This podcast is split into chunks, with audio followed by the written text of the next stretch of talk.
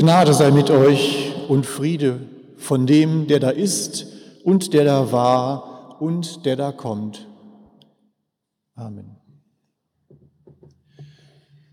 Manchmal ist es zum Verzweifeln. Tu doch was.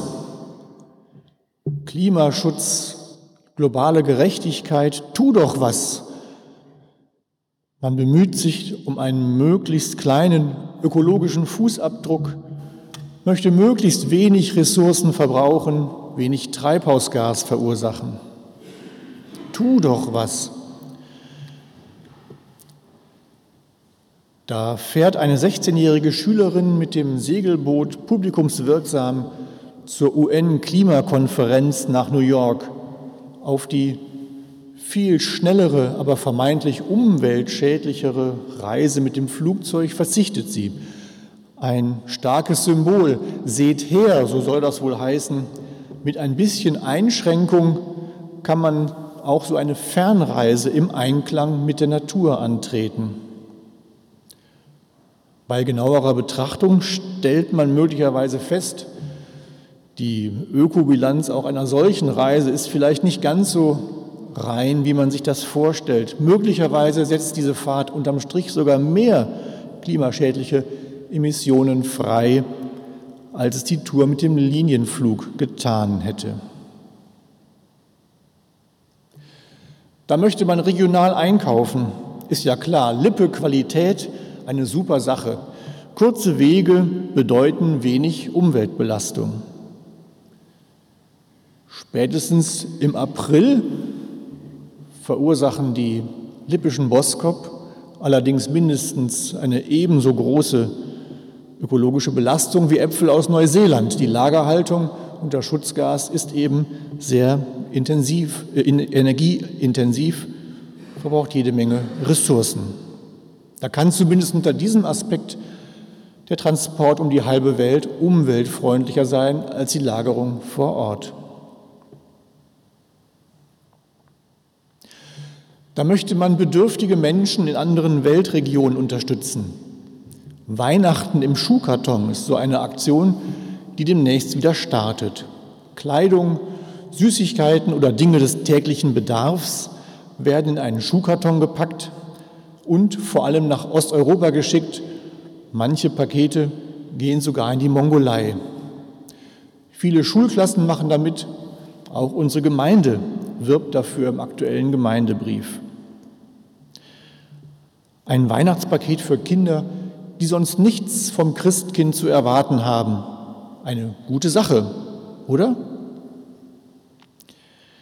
Wenn ich mir vorstelle, dass jemand in der rumänischen Provinz unter großen Entbehrungen versucht, sich eine Existenz aufzubauen, vielleicht einen kleinen Handel mit Zahnpasta und Hygieneartikeln, vielleicht sogar mit Unterstützung einer kirchlichen Hilfsorganisation, was denkt der wohl, wenn seine Ware plötzlich kostenlos im Ort verteilt wird?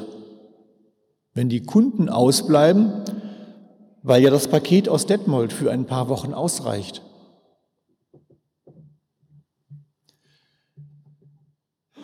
Da möchte die EKD ein Schiff ins Mittelmeer entsenden, um Schiffbrüchige zu retten. Manchem Kirchenmitglied ist unwohl dabei halten das für Symbolpolitik. Ich finde, dass man nicht zusehen kann, wenn Menschen im Mittelmeer ertrinken. Ich finde aber auch, dass es vielleicht nicht unbedingt die primäre Aufgabe der EKD ist, ein Schiff zu betreiben. Dass man sich vielleicht sogar einen schlanken Fuß macht damit. Es ist viel leichter, Geld in die Hand zu nehmen, ein Schiff auszustatten, als sich mit so manch anderer wirklich wichtigen Frage unserer Kirche auseinanderzusetzen. Wie setzen wir unseren Einfluss, den wir noch immer als evangelische Kirche haben, ein, um die Bedingungen zu ändern, die Menschen dazu bringen, sich auf die gefährliche Reise zu begeben? Wie erreichen wir die vielen Christen, die nicht mehr in unsere Kirche kommen? Wie gestalten wir unsere Kirche angesichts der Herausforderungen durch Demografie und Desinteresse? Wie können wir die Botschaft des Evangeliums möglichst vielen Menschen nahebringen? Ich bin ja immer skeptisch, wenn jemand ganz genau weiß, was jetzt zu tun ist. Wenn der eingeschlagene Weg alternativlos ist. Wenn es nur eine einzige Lösung gibt für die Probleme der Welt, den Klimawandel, die globale Gerechtigkeit die weltweite Migration aus Armut und Not, den Bedeutungsverlust der Kirchen in unserer Gesellschaft. Ich fühle mich damit überfordert. Unsere Welt ist so komplex und Aktivitäten an der einen Stelle haben möglicherweise Konsequenzen, wo wir gar nicht damit rechnen.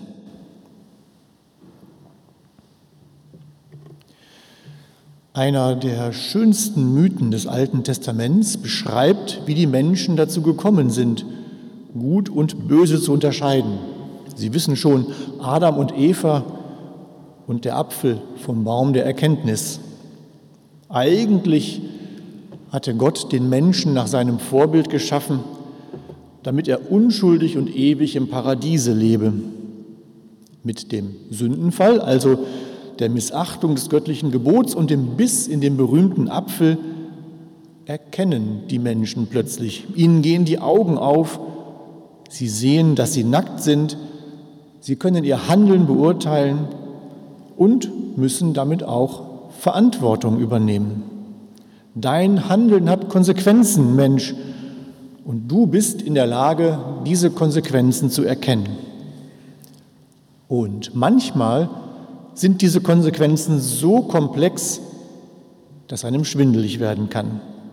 Ich will doch im Einklang mit unserer Umwelt leben. Ich will doch für Gerechtigkeit einstehen, will doch Frieden stiften. Und manchmal wird durch mein Handeln trotzdem alles nur noch schlimmer. Was ist gut? Was ist böse? Manchmal ist es zum Verzweifeln. Aber Gott hat Erbarmen mit uns Menschen. Ja, wir laden Schuld auf uns mit unserem Handeln. Ja, wir erkennen, dass unser Tun in letzter Konsequenz, auch wenn wir nur das Beste wollen, auch wenn wir nur die lautersten Absichten haben, auch wenn wir uns strikt an die zehn Gebote halten, doch möglicherweise irgendwo bei irgendwem Schaden anrichten. Und weil wir niemals in der Lage sein werden, diese Schuld auszugleichen, den Schaden wieder gut zu machen, hat Gott sich selbst zum Opfer gegeben am Kreuz. Einfach so, allein aus Gnade. Und allein der Glaube lässt uns Anteil haben an dieser Gnade.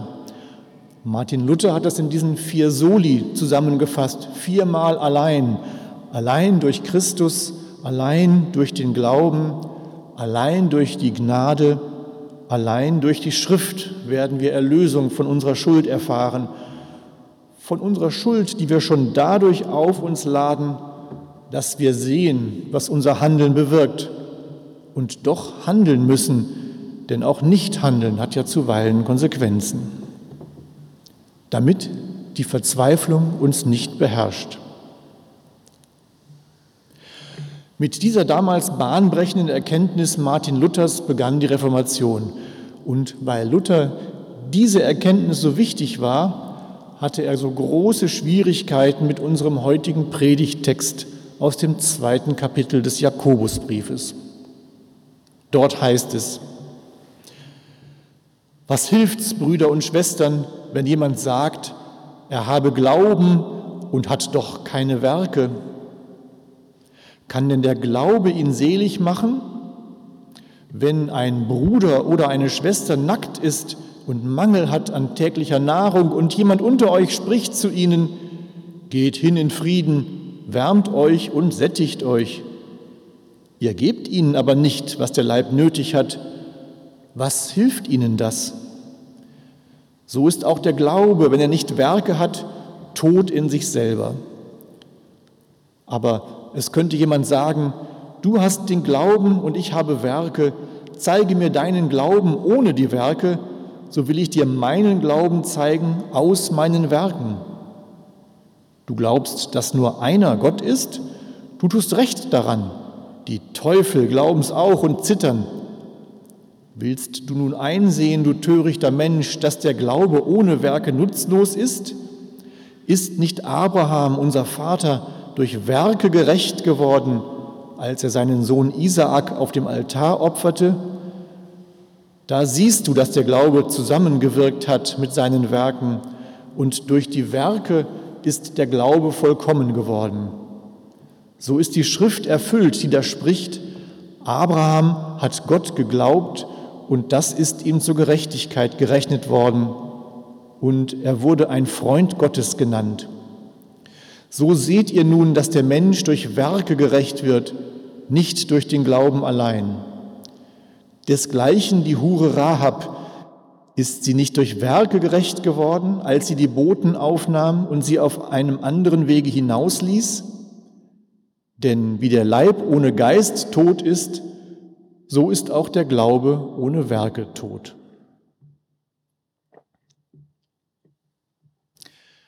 Eine stroherne Epistel nannte Luther den Jakobusbrief und verbannte ihn in seiner Bibelübersetzung ganz ans Ende des Neuen Testamentes.